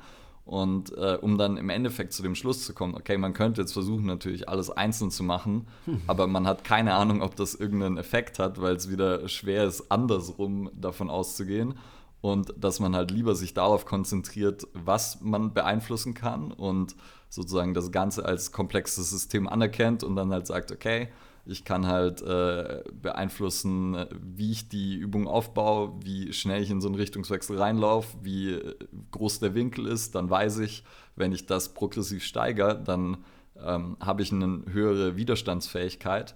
Und das kann ich sagen. Und mit dem anderen sich zu beschäftigen, da kann man halt in so viele, in so viele äh, irgendwie ja Tunnel sich verrennen und ähm, dass man halt nie weiß, ob ich jetzt wirklich an dem Problem arbeite. Ja, ich glaube, er hat, hatte das nicht irgendwie auch so ausgedrückt. Das Problem ist halt super komplex und das wissen wir und das müssen wir akzeptieren. Ähm, das führt dann eher dazu, dass wir ganz simple Lösungen wählen sollten. Ähm, ich ja, hoffe, das wird dem genau. dazu gerecht. Also ich hatte den auch gesehen, den Vortrag und mag die Art und Weise, wie er das ausdrückt. Ähm, Finde ich, find ich super. Vielleicht auch, weil er das deutlich klarer äh, anspricht, als ich es wahrscheinlich jemals tun würde. Ähm, aber ja, das ist, glaube ich, kann man so unterschreiben, dass das viel, viel Komplexität führt, nicht zu komplexen Lösungen, sondern meistens eher zu, zu einfacheren Lösungen. Wenn ja, man sich dann zumindest sicher ist, da gibt es einen Effekt. Genau, und das sind wir wieder bei dem Thema, diese Akzeptanz, das halt auch zu haben. Ne? Und nicht dieses Versuchen, ich muss da wirklich bis ins kleinste Detail gehen. Also da ist der Mensch an sich ja immer so diese Neugier und schneller, weiter, höher und komm, das schaffen wir jetzt auch noch. Und irgendwie merkt man dann nach ein paar Jahren, ja, da haben wir uns irgendwie ein bisschen verrannt. Und dann äh, ja, machen wir doch wieder das, was wir kennen und was funktioniert und was halt dann auch ja, Sinn macht. Ne? Stick to the basics, sagt immer jemand, den ich kenne. Ja, verrückt. Ähm, und aber jetzt sozusagen, bevor wir alle Hörer und Hörerinnen verlieren, weil wir nur noch über Komplexität und Co. reden, ähm, würde ich noch gerne so ein bisschen äh, anderes Thema oder äh, und zwar, wir haben ja auch, du hast ein paar Mal ist jetzt das Wort aktive Therapie gefallen und deshalb, mich würde jetzt noch interessieren, vielleicht kannst du so einfach mal deine Philosophie, deine, deine Vorstellung einer guten Therapie ähm, uns erklären? Was spielt da rein? Was, was vielleicht mehr, was vielleicht weniger? Und so relativ allgemein gehalten erstmal. Und dann können wir es danach vielleicht noch ein bisschen konkretisieren. Okay. Ähm, die Basis haben wir ja schon mal drüber gesprochen. Gute Kommunikation, gute Beziehung aufbauen ähm, zum Patienten, zur Patientin. Und dann ähm, ja, muss man halt irgendwie rausfiltern, wie, wie, wie ernst ist das Problem? Ist es etwas Unspezifisches, was wir so schön immer sagen? Also etwas, wo wir nicht genau sagen können, okay, da kommt jetzt der Schmerz her, das Problem her, oder ist es eine akute Verletzung, wo wir dann relativ klare Parameter haben, die auch so ein bisschen den Verlauf der Therapie oder der Reha dann vorgeben. Ähm, und um es ganz einfach zu sagen, oder wo ich mich dann immer versuche, ein bisschen darauf zurückzubesinnen, ist so aktiv wie möglich. Ohne jemanden jetzt zu überfordern und dann daran orientiert, was sind die Ziele? Also wo soll es hingehen? Ähm, dass ich die Ziele nicht versuche zu bestimmen, dass ich jetzt möchte, so in drei Wochen schmerzfrei, sondern wenn es jemand ist, der gerne läuft, dann ist das Ziel, wieder laufen zu gehen. Und vielleicht ist das nicht mit absoluter Schmerzfreiheit zu erreichen, aber wenn es tolerabel ist und wir wissen, wir tun nichts Schlimmes damit, dann ist das auch erstmal in Ordnung. Und so würde ich das jetzt erstmal kurz zusammenfassen. Und was ist dieses aktiv? Dieses aktiv wie möglich. Ja. Ähm, Also einfach nur sozusagen für, wenn jetzt jemand zuhört und sich nichts unter, ja, was ist denn jetzt aktiv vorstellen kann, einfach da nochmal so, so die, vielleicht die Unterscheidung ganz grob. Ähm, also ich drücke es mal so aus, ich, wenn ich mich entscheiden müsste zwischen einer passiven Therapie, also alles, was Massage, manuelle Therapie etc. zu tun hat, oder einer aktiven Therapie im Bereich Training, Krafttraining, ähm, dann würde ich immer mich eher für die aktive Therapie entscheiden, weil ähm, die ganzen unspezifischen Therapieeffekte, die wir schon angesprochen haben, da, dort auch eine Rolle spielen. Aber diese aktiven Geschichten erstens meistens selbstständig auch ausgeführt werden können, ohne meine Hilfe. Ich muss nicht dabei sein, also ich vermeide, dass jemand auf mich angewiesen ist. Ähm, und ich weiß eben, dass durch Training, weil das ist relativ gut belegt, eben schon strukturelle Veränderungen passieren. Also da passiert dann auch wirklich was. Ich habe einen spezifischen Effekt, ähm, der auch mit der Zeit ja, sich dann weiterentwickelt. Also Leute werden stärker, robuster, belastbarer. Und ähm, dass dann meistens der Übertrag eben zu den Zielen hin, die zumindest in meiner Vergangenheit als Physiotherapeut ähm, dann oft im sportlichen Bereich lagen, ähm, dass der Übertrag dahin besser ist oder ich eher in die Richtung arbeite, als wenn ich jemandem im passiven belasse. Ähm, das ist vielleicht in dem Moment sehr angenehm und hat eben auch hier und da seine Berechtigung, haben wir auch schon drüber gesprochen, aber dass ich glaube, dass ähm, ja, ich dann einfach, klar kann ich dann Hausaufgaben mitgeben und mache mal dies und das zu Hause und das irgendwie so mit abdecken, aber das funktioniert halt einfach bei den wenigsten. Und ähm, jemanden für aktive äh, Therapie zu begeistern, für Training zu begeistern, funktioniert eben auch ganz gut, wenn man dann dabei ist und das eben auch ein bisschen vorleben kann, dass einem das, dass einem das Spaß machen kann, dass es, äh, dass es cool ist und ähm, ja, vielleicht das so ein bisschen so Unterschied aktiv, passiv und wieso für mich aktiv so, so wichtig ist. Mhm. Sehr gut. Nachvollziehbar. Und dann vielleicht kannst du uns kurz mal, sagen wir mal jetzt, also nicht unbedingt Sportler, sondern sagen wir mal ähm, jemand äh, zurück an die Zeiten der Praxis, jemand kommt zu dir in die Praxis, unspezifische Knieschmerzen, wie ist deine Vorgehensweise? Also normalerweise kriegt man ja zumindest vom Arzt schon mal ein Rezept mit. Also und in der Regel sind dann ja die größten Red Flags ausgeschlossen, also dass da irgendwie was Gravierendes ist und ähm, genau, es halt kein, kein Trauma Kreuzband, etc., kein, sondern wir gehen ja. jetzt davon aus, es ist nichts Traumatisches. Dann ähm, ja wiederum ab, abklären, hey, was, was, was, was möchtest du erreichen, was, wo kommst du her, ähm, was, sind deine, was sind deine Ziele und ähm, dann eben gucken, welches Aktivitätsniveau ist denn möglich? Ist es so schmerzempfindlich, dass ähm, in Rückenlage das Bein beugen schon den Schmerz richtig krass auslöst? Ähm, dann fangen wir natürlich, das bedeutet so aktiv wie möglich ist dann was fast was Passives. Ähm, während wenn es darum geht, ja, nach fünf Kilometern entwickle ich eben so einen Schmerz im Knie beim Laufen, dann könnte man eben gucken, dass man mit der Laufdistanz ein bisschen arbeitet und zusätzlich ein, ein, ein Krafttraining ähm, mit integriert ähm, und man dann über ja, diverse Übungen, die wir alle kennen, versucht eben Muskulatur, Stabilität, wie auch immer, Robustheit in dieses Knie zu bekommen und dann so das Problem managt. Genau, so das wäre dann erstmal meine Herangehensweise. Also gucken, wo starten wir und von da dann eben ja so aktiv wie möglich ähm, das Ganze auszugestalten. Das hieß ja auch, dass Belastungssteuerung und Belastungsmanagement und Wissen darüber eigentlich für jeden Physiotherapeuten auch wichtig wäre. Ja, gar keine Frage. Ja. Also es geht Aber in der Meinung nicht Ausbildung ohne. nicht, so dabei, oder? Mm, Also bei mir damals war es zumindest nicht so sehr dabei, dass ich es wirklich verstanden hätte. Also ich, wenn ich jetzt eben zurückgucke, gab es schon Ansätze dazu, aber vielleicht war ich einfach zu, zu blind oder es hat für mich nicht die Rolle gespielt. Wie das jetzt ist, ich glaube, das ist wirklich unterschiedlich, wahrscheinlich von den einzelnen Schulen. Da gibt es mit Sicherheit sehr motivierte Leute, die das richtig gut rüberbringen und vermitteln. Ja. Und dann gibt es wahrscheinlich auch Schulen, wo es nicht vernünftig läuft. Aber ich glaube, dass es immer noch kein vernünftiger Punkt im Curriculum ist, der das so richtig herausstellt. Also auch die Wichtigkeit herausstellt, die da meiner Meinung nach ähm, gegeben ist. Ja. Liebe Physiotherapeuten und Physiotherapeutinnen, die gerade zuhören, äh, lasst uns das doch mal wissen. Das würde mich tatsächlich interessieren. Ähm, lernt man in der Physioausbildung Belastungsmanagement und ähm, Belastungssteuerung? Weil ich habe auch das Gefühl, dass sozusagen mich, ich habe jetzt gerade wieder, bin ich an der Uni und ähm, mache dort eine Lehrveranstaltung, habe so grob insgesamt 100 Studenten und wir sprechen halt viel über so Trainingstherapie, über Verletzungen. Und das heißt, nach und nach kommen die ganzen Studenten und fragen jetzt, hey, ich habe da das und das, was kann ich machen? Und das heißt, meine erste Frage ist eigentlich immer so, ja, hast du eine Idee, was es ausgelöst haben könnte? Dann frage ich sowas wie, ja, hast du von irgendwas mehr gemacht? Hattest du irgendeine Änderung in deiner Trainingsintensität oder Umfang oder so? Weil das wäre immer der offensichtlichste Faktor sozusagen.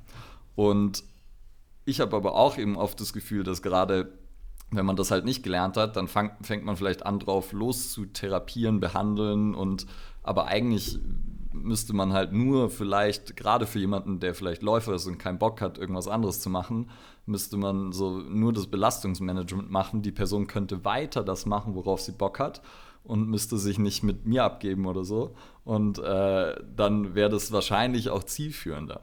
Und daher eben, glaube ich, halt ein sehr, ja, essentieller Bestandteil auch. Ja, auf jeden Fall.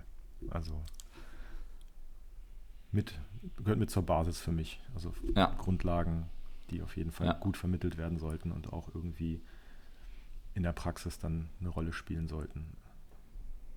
Und dann sollten die Läufer natürlich trotzdem alle Krafttraining machen, das ist ja eh klar, aber das, äh, Ulle ist Captain Krafttraining. Richtig so. ja, gehört, äh, sollte für die ganze Menschheit ähm, eigentlich verpflichtend sein. Verpflichtet, ja. Krafttrainingspflicht, könnten wir drüber abstimmen. mal. Das, die Schulfach. Impfpflicht? Ein Schulfach Krafttraining. Ja, Schulfach Schulkraft, Krafttraining, Ja, ja. warum nicht? Ähm, Das wäre wär nice.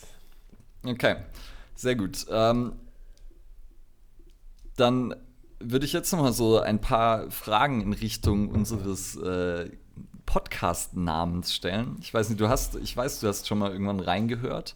Das heißt, vielleicht kennst du auch schon ein paar. Ähm, und ein bisschen was haben wir vielleicht auch schon, schon abgedeckt. Ähm, aber ich würde mal anfangen mit, gibt es irgendwelche Bücher oder ein Buch oder so, das äh, deiner persönlichen Weiterentwicklung besonders geholfen hat oder die du so immer wieder weiterempfiehlst ähm, oder sowas in der Richtung? Ähm, ich würde sagen, das ist gar nicht so sehr das Buch, aber so diese ganze Thematik um das Buch ähm, von Mosley und Butler, Explain Pain Supercharged.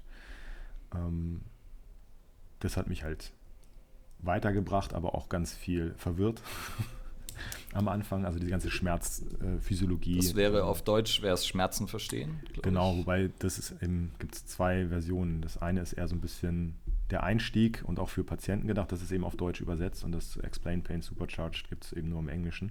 Okay. Genau. Ähm, das wäre so eines der Bücher, die mich da sehr beeinflusst haben, beziehungsweise ich habe das Buch eigentlich erst später gelesen, aber ich habe viel von denen eben vorher gelesen, sei es jetzt oder Vorträge ne, mehr, mehr, mehr angehört. Ähm, genau. Also die ganze sozusagen moderne Schmerzforschung wäre das Ja, so. Ich glaube, oder? das ist ein Punkt, das bringt einen dann wirklich weiter, gerade auch so im Thema Belastungsmanagement und gibt einem nochmal andere Ideen. Gerade im Kontext mit unspezifischen Problemen. Hey, da ist ja gar nichts auf einem Bild zu sehen, auf einem MRT zu sehen. Warum hat die Person so, so Schmerzen? Dass man dann nicht denkt, ja, kein, kein Plan. Beziehungsweise, ich hätte ein paar Ideen. Was genau es ist, weiß ich immer noch nicht, aber ähm, man ist nicht ganz so hilflos. Mhm. Okay. Ähm, hast du einen Fünfjahresplan? Nee. Nach Corona haben das Gefühl, das hat den sowieso keiner mehr. Okay. Warum nicht? Nee, habe ich, habe ich nicht. Also das, was ich vorhin eben schon sagte, ne? als ich angefangen habe mit der Physiotherapie, habe ich mal irgendwie gedacht, so irgendwann mal eine eigene Praxis. Ich weiß echt nicht, ob das passieren wird. Ähm, und habe auch irgendwie damit so ein bisschen aufgehört, so diesen Move mit nach Bamberg gehen und jetzt hier, das, den habe ich auch nicht vorhergesehen. Ähm, es gab eine Chance, weil ich wusste, okay, hey, mit, mit Dom und dem Johann, der da Headcoach war und so weiter, die kenne ich und ähm, vielleicht fragen die mal an, keine Ahnung. Aber hätte ja auch nicht passieren müssen. Ähm, so von daher war das dann so, es, es, wird sich schon irgendwie was auftun und dann im besten Fall hat man dann hier und da einen guten Eindruck hinterlassen, dass sich dann auch irgendwie Türen öffnen. Ja, das macht, glaube ich, immer so.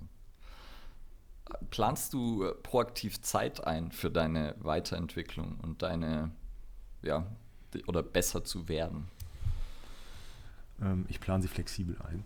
Also es, es gibt, ich, ich plane Themen ein, wo ich sage, okay, da habe ich jetzt, da möchte ich drin besser werden und dann ähm, ist es aber auch irgendwo ein, auch ein spontaner Entschluss. So, jetzt habe ich Zeit, Lust, Motivation, bin ausgeschlafen, aufnahmefähig, ähm, jetzt mache ich das. Ähm, und ansonsten jetzt so in dem Alltag, den, den wir jetzt hier haben, ne, bieten sich immer Busfahrten oder Tage im, im Hotel an ähm, vorm Spiel.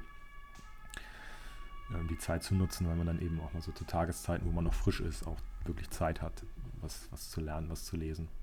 Ja, wie läuft das dann ab? Beschäftigst du dich gezielt mit einem Thema und tauchst da tief ein oder wie, wie gehst du da so vor? Also es gibt immer so ein paar tagesaktuelle Sachen. Irgendeine Verletzung ploppt auf und dann ist immer so für mich der Move, okay, ich weiß grob Bescheid, aber hey, es ist ein guter Ansatz nochmal, das irgendwie mit was Aktuellem zu verknüpfen. Also ähm, gehe ich dann nochmal in die Tiefe und, sch und schaue nach, ähm, ist da irgendwie was Neues zu bekannt oder ähm, habe ich irgendwas noch nicht bedacht. Also dann wird auf jeden Fall nochmal direkt zu dem Thema dann irgendwie ja, geschaut, weil ich einfach das Gefühl habe, dass sich das besser bei mir dann festsetzt, wenn ich das eben mit, mit einem Problem verknüpfe, was wirklich gerade aktuell da ist. Und dann gibt es eben so diese größeren Themen wie jetzt Schmerz, Schmerzphysiologie, wo ich einfach irgendwie konstant so mal mehr, mal weniger immer versuche dabei zu sein. Ich hätte auf jeden Fall mal wieder Bock auf eine richtige Präsenzfortbildung, Konferenz, was weiß ich, was so in den letzten zwei Jahren so furchtbar schwer geworden ist. Ja. Zwei Jahre, ja. Ja. Also ich hatte jetzt im letzten halben Jahr echt wieder viele. Ähm, jetzt flacht es wieder ab. Aber ähm, ja, schauen wir mal, wie es weitergeht. Ähm, ja, was würde dich da interessieren? Was wäre so, welche, hast du irgendeine, die du gerne besuchen würdest? Hm. Also ich würde eben bei, bei Mosley gerne mal auch eine Live-Fortbildung machen, weil ich einfach nur gehört habe, dass der Typ richtig gut sein soll und er kommt auch immer so rüber in den Vorträgen, die man online sehen kann. Äh, ich hätte aber auch endlich mal Lust auf eine, ja, so eine Konferenz wie jetzt letztes Wochenende oder vorletztes Wochenende, ähm, über die wir schon gesprochen hatten, die in live, weil ich glaube, man würde unheimlich viele Leute mal treffen, mit denen man bisher fast nur Online-Kontakt hatte. Ja. Mhm. Also es ja, war so ein Klassentreffen. Äh, ja, das ist so. Schon ganz lustig, ja, glaube ich. Hoffentlich ja dann nächstes Jahr wieder ja. ein paar Chancen, wo es sowas geben wieder, könnte. Wieder in der, in der, wie heißt es immer, es gibt dann äh, Corona-Saison. Das dann so im Sommer darfst ja, du dann und danach. Im Winter beginnt ja die Saison, da müssen alle wieder rein. Ja. Ach ja. Schauen wir mal. Wir sind guter Dinge. Genau, wir bleiben ne? optimistisch. Ja. Stefan, ähm, warum musst du denn immer den Geschirrspüler zumachen? Aus Prinzip. Es nervt mich. Also was, was, was, heißt jetzt zu? Ich, also, das ist ja so richtig komplett Der darf halt nicht offen stehen, oder? Also es gibt ja dieses, also zu angelehnt und dann richtig so eingelehnt. Also ich weiß, wo es herkommt. Nochmal äh, ja. danke Dom. Und ähm, es geht um die Küche im Trainingszentrum. Und ich habe immer das Gefühl, wenn ich dann wie Kaffee koche oder so, renne ich immer gegen diese halboffene Klappe und dann mache ich sie halt zu. Und äh, es gibt Personen, die sie einfach aus Prinzip immer wieder aufmachen. Und so geht das halt hin und her. Naja. Schön. Äh, ladet ihn auch noch mal ein, weil ich hätte dann auch noch so ein paar Sachen, die ich dann mal platziere. Ja, ja, gerne. Das, der wird sicherlich auch noch mal kommen. Der ist, hat ja, ja. auch immer hat der auch immer Spaß dran. Ähm, ja, ich habe auch, ich habe noch mehr. Ähm, ja. und zwar, was passiert, wenn du hungrig bist, Stefan? Dann äh, werde ich schnell genervt. Wirst, wirst du hangry? Das Ja. ist so wie der Snickers-Werbung. Ja, ja, ich glaube, so ein bisschen Ja. kann man das sagen. Er ist ja unser, unser Stammgast, Alex Gelfius, ist ja auch mit dem, ähm, habe ich da immer drüber gesprochen und habe ihm gesagt, er müsste mal ein bisschen metabolisch flexibler werden, weil er halt äh, ja tatsächlich auch, der wird so richtig so grumpy und wie so, wie ein kleines Kind. Ja. Grüße an Alex. Naja, dann sind wir uns vielleicht nicht so unähnlich in dem Bereich. Sehr gut. Ähm, und zu guter Letzt noch, was schreibst du während Spielen auf Doms Flasche? Kein Kommentar. Auch schön, einfach die Mimik fällt. That's cool. Gut. Okay. Das können wir dann Dom nochmal fragen, wenn er wiederkommt. Genau. Ja. Sehr gut. Ähm, ja, äh, Stefan, ähm, vielen Dank für deine Zeit. Also ich würde es jetzt mal so, so zu einem Ende bringen, so langsam, weil wir jetzt schon auch wieder deutlich über eine Stunde gesprochen haben. Mhm. Und ich fand es äh, super interessant. Also danke für, für deine Einblicke Gerne. und für die Zeit, die du dir genommen hast. Mal danke für die Einladung. Hat mich, mich sehr gefreut. Ja, Gerne. sehr gerne. Ich hätte noch eine Frage. Gut. Ja, was bedeutet denn Wachstum für dich, lieber Stefan? Ähm, ich muss kurz überlegen. Da, die Zeit hast du. Ähm, einfach ja, ver- versuchen, sich, sich stetig ähm, weiterzuentwickeln, ähm, im gesunden Maß, also sich auch nicht, nicht, nicht zu überfordern, also nicht so einen Zwang auszusetzen, okay, es muss jetzt alles brachial schnell gehen und ich muss besser, besser, besser werden, wie auch immer man das dann definiert. Ähm, aber irgendwie so diese Grundeinstellung zu haben, dass man sich immer versuchen sollte, ein bisschen weiterzuentwickeln. Ähm, genauso würde ich das eigentlich, eigentlich sagen. Auch aus eigener Erfahrung, dass man es damit übertreiben kann ähm, und dass dann auch mal Phasen dazugehören, wo man sich vielleicht nicht, wo man nicht wächst oder, oder wo man äh, nicht aktiv wächst, sondern wo man ein bisschen innehält ähm, und geduldig ist. Aber so dieses stetige, stetige Veränderung, ja, das, das wäre für mich so Wachstum. Mhm. Ja. Vielen Dank dafür für die, für die ausführliche Antwort. Ähm, ich sage auch danke für jetzt die letzten eine Stunde 20 Minuten. War auf jeden Fall interessant, da nochmal den Einblick zu kriegen. Auch jetzt nochmal so zum Teil, auch wenn wir jetzt nicht so viel auf den Alltag bei Brose eingegangen sind, aber äh, mit dem. Wir wissen, dem- was in der Küche passiert. Ja, genau. Also, ja, hat Spaß gemacht und äh, vielleicht hören wir uns ja nochmal wieder. Das Und, schön. Äh, ja, alles, alles Gute, äh, nur das Beste und äh, ja. Wir haben ja noch eine Frage, Cedric. Und weil ich habe ja schon die eine wichtigste Frage vergessen, wir haben noch eine wichtige Frage. Stefan, hättest du eine Nominierung für uns? Ah ja. Jemanden, den du gerne, und du musst halt bedenken, viele potenzielle Nominierungen sind schon weg, weil Dom war schon bei uns, Julia war schon bei uns. Meine So, Go-To-Moves sind schon- alle weg. Einige, einige, sind schon, einige sind schon weg. Das ist tough jetzt. Kann ich die nachreichen? Und sonst, wir können noch mal, wir können noch mal, wir machen noch mal eine kurze Zwischenfrage, dann hast du noch ein bisschen überlegt, Zeit zum Überlegen. Was für Kaffee gibt es bei euch jetzt immer und wie bereitet ihr ihn zu? Oh, das ist ein gutes Thema. Weil ihr seid ja alle so Lieblingsthema. Kaffee-Nerds auch. Ähm, also wir haben, glaube ich, bereiten zu mit French Press, mit einer Chemex, mit einem Mocker-Pot. Ähm, das sind die drei, drei Hauptzubereitungsmethoden des Kaffees. Und ähm, kann ich jetzt sagen, wo wir bestellen oder ist das dann Werbung? Müsst ihr das kennen? Also ihr bezahlt ja, deshalb darfst du natürlich sagen. Äh, wir ordern meistens bei, bei Coffee Circle. Mhm. Ähm, genau. Guten. Fairtrade-Kaffee. Ähm, aus, aus aller Welt. Vorbildlich. Genau. Okay. Ja, aber Jetzt davon habe ich immer noch keine Nominierung. Ich weiß nicht, ob es geholfen hat, weil wenn man selber redet, dann ist das Ja, ich wollte auch ja sagen. parallel dazu auch nicht Ich so stelle dir noch eine Frage, die du beantworten musst. Denk mal kurz drüber nach, damit du die vorherige Frage beantworten Aber hattet, hattet ihr. Daniel schon da, den Daniel Kadletz? Nee, Nee. hatten wir noch nicht.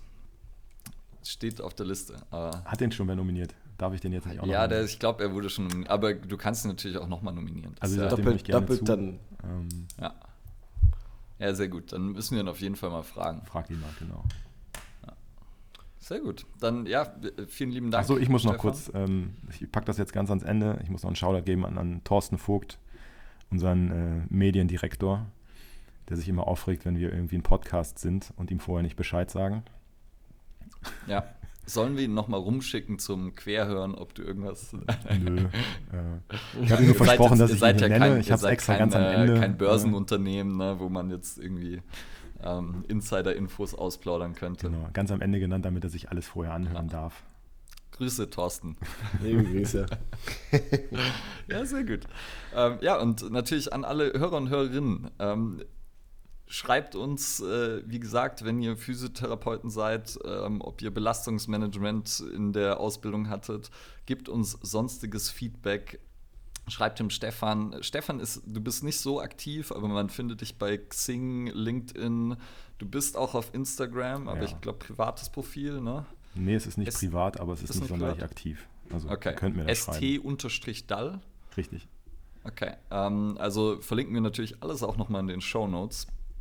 Und dann, ähm, ja, schreibt uns, bewertet uns, liked uns, abonniert uns, teilt uns mit allen, die ihr kennt, sowohl Familie, Verwandte, Freunde, Haustiere und so weiter. Impfzentrum. Impf, Im Impfzentrum Flyer verteilen. Ähm, sehr gut. Alles klar. Dann würde ich sagen, hast du noch irgendwas auf dem Herzen, Stefan? Alles gut. Dann vielen Dank für den schönen ja, wir können es ja sagen. Es ist ein Freitagmorgen. Es ist ein Freitagmorgen. Bis dahin. Es ist meine Schuld, dass es so früh ist. Na, ist wunderbar. Adios.